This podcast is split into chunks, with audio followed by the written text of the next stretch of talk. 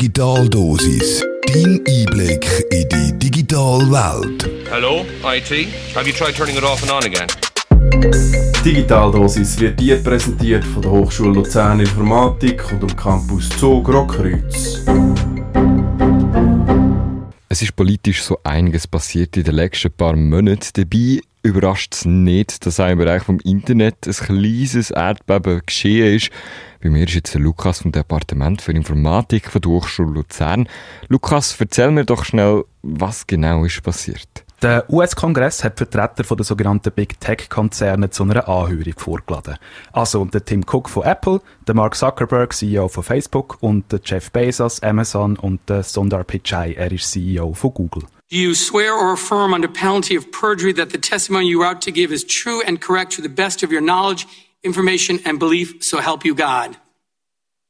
Yes. Yes. Dude. So hat es also tönt, wo diverse Konzernchefs haben müssen antraben. Aber Lukas, warum genau? Warum haben die müssen einen stehen und reden? Big Tech sagt man darum, weil es sich bei diesen vier um die dominantesten Firmen im digitalen Markt handelt. Und genau die Dominanz ist das grosse Thema gewesen.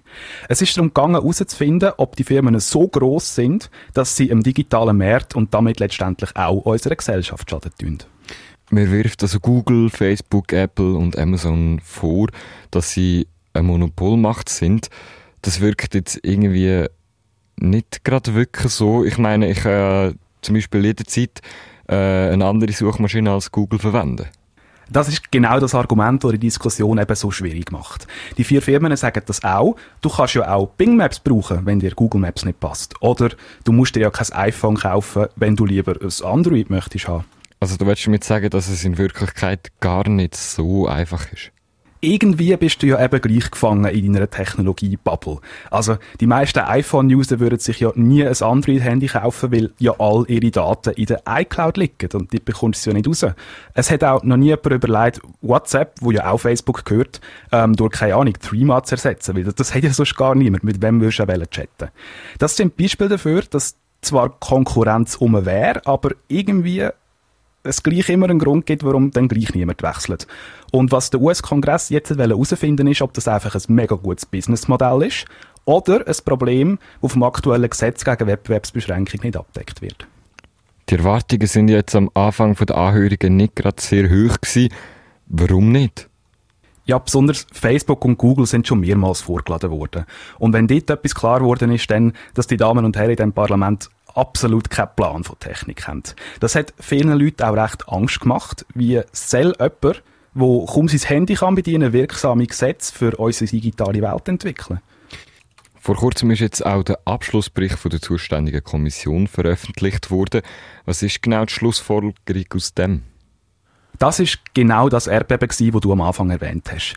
Erstens ist der Bericht sehr kompetent verfasst. Also das US-Parlament hat damit klar gemacht, dass es sich nicht länger verarschen lässt in dieser Sache. Und zweitens stellt er ganz unmissverständlich fest, dass alle vier Firmen ein Monopol haben und dass die Monopol so nicht weitergehen dürfen. Also das ist jetzt eine unglaublich klare Antwort und eine Ansage. Was bedeutet das jetzt für Big Tech und uns genau? Wenn diese Empfehlungen dann wirklich in konkrete Gesetze umgewandelt werden, könnte es sein, dass Firmen wie Google zerschlagen werden. Das wäre das Ende von dieser freien, unregulierten Tech-Branche, wie wir sie kennen, und damit auch das Ende von einer Ära. Wie hätten wir denn jetzt können begründen, dass es sich dann eben doch um Monopol handelt? Also, man muss dazu sagen, der Bericht ist über 400 Seiten lang und darum schwer zum kurz zusammenfassen. Grob ausgedrückt wird aber gesagt, dass die Unternehmen derart groß und mächtig sind, dass sie jede Konkurrenz im Keim ersticken oder quasi aus dem Business wieder rausmobben. Zum Beispiel? Ja, nehmen wir doch das Beispiel, das du vorher gebracht hast mit der Suchmaschine.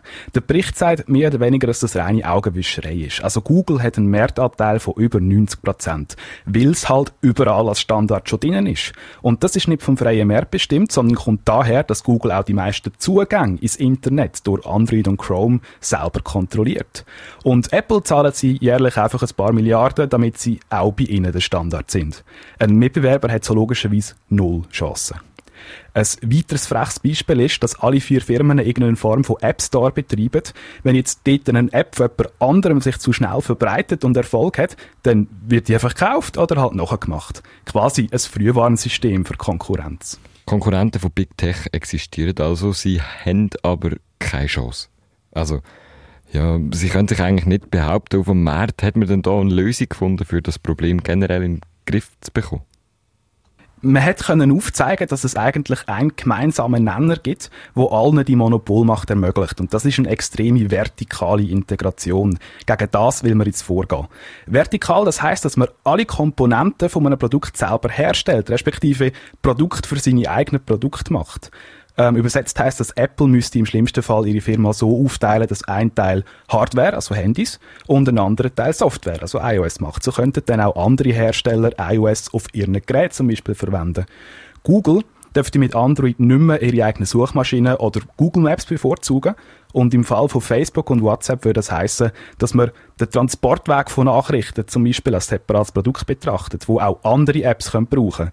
Dann könnten so Nachrichten an WhatsApp-User geschickt und von ihnen empfangen werden, auch mit anderen Apps. Zieht man das durch, wird hoffentlich wieder eine breitere Auswahl an Produkten entstehen. Also die Schlussfolgerung klingt jetzt nicht so rosig für die Konzerne. Was sagen die dazu? Nicht alle haben zu diesem Bericht schon Stellung genommen. Neben dem gängigen Argument, dass eben die Konkurrenz ja gleich um ist, zeigt sich Google zum Beispiel jetzt auch sehr betrübt. Sie betonen auch, wie stark ihre Produkte das Leben der Menschen auf der ganzen Welt verbessern und sie sehen das alles durch die angekündigten Massnahmen bedroht. Falls die Gesetze also wirklich würden umgesetzt werden, würde das Big Tech ziemlich hart treffen. Man wird in Zukunft aber sicher weiter, weiter mehr Produkte von kleineren Anbietern können benutzen können. Für die ist das sicher eine freudige Entwicklung und danke dir, Lukas, für die Zeit und das Gespräch über Big Tech. Dein Einblick in die digitale Welt. Digitaldosis ist dir präsentiert worden von der Hochschule Luzern Informatik und dem Campus Zug Rockkreuz.